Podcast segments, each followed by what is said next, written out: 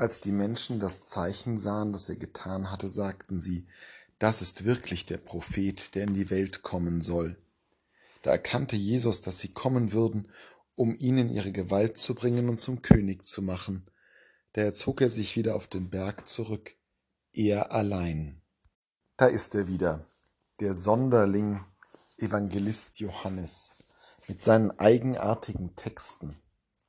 In diesem Lesejahr, in dem eigentlich Markus gelesen wird, wird zwischendrin eingeschaltet die Brotrede Jesu.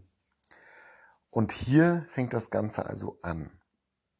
Eigenartig ist es schon, dass hier Jesus fast schon ein wenig panisch reagiert darauf, dass die Menschen so begeistert sind von dem Wunder, dass sie ihn zum König machen wollen.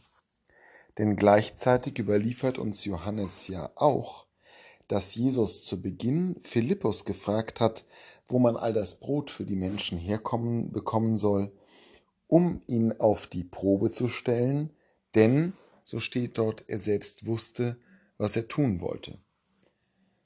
Jesus weiß also, dass er ein ganz außergewöhnliches Wunder tun will. Sobald aber die Menschen auf dieses Wunder reagieren, zieht er sich irritiert, fast schon panisch zurück. Wie können wir das deuten? Womöglich hilft ein Blick in die Schriften des alten Bundes. Jesus zieht am See Genezareth vorbei und sitzt auf einem Berg, als diese Ereignisse geschehen. Und das erinnert den kundigen Kenner der Torah ja doch in der Szenerie an die Ereignisse rund um den Zug Israels aus Ägypten durch den Sinai. Und das wundersame zur Verfügung stellen von Nahrung ist natürlich im Brot vom Himmel, im Manna, auch schon einmal Ausweis göttlicher Fürsorge. Jesus wird uns also hier vorgestellt als eine Art neuer Mose. Und tatsächlich, Sie sagen ja, das ist wirklich der Prophet. Und der Ur, das Urbild aller Propheten ist natürlich Mose. Jesus ist also der neue Mose, der hier am Berg die Gebote verkündet, der am Berg die heilsbringende Wirkung Gottes den Menschen nahebringt, der sie sättigt, der ihnen damit letztlich das Leben schenkt.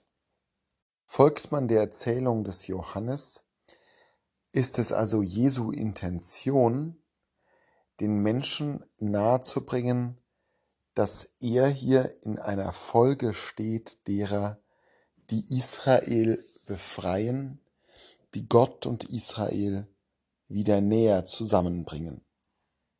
Und bis zu dem Punkt, wo die Menschen ihn als Propheten erkennen, ist wohl auch im Großen und Ganzen alles gut.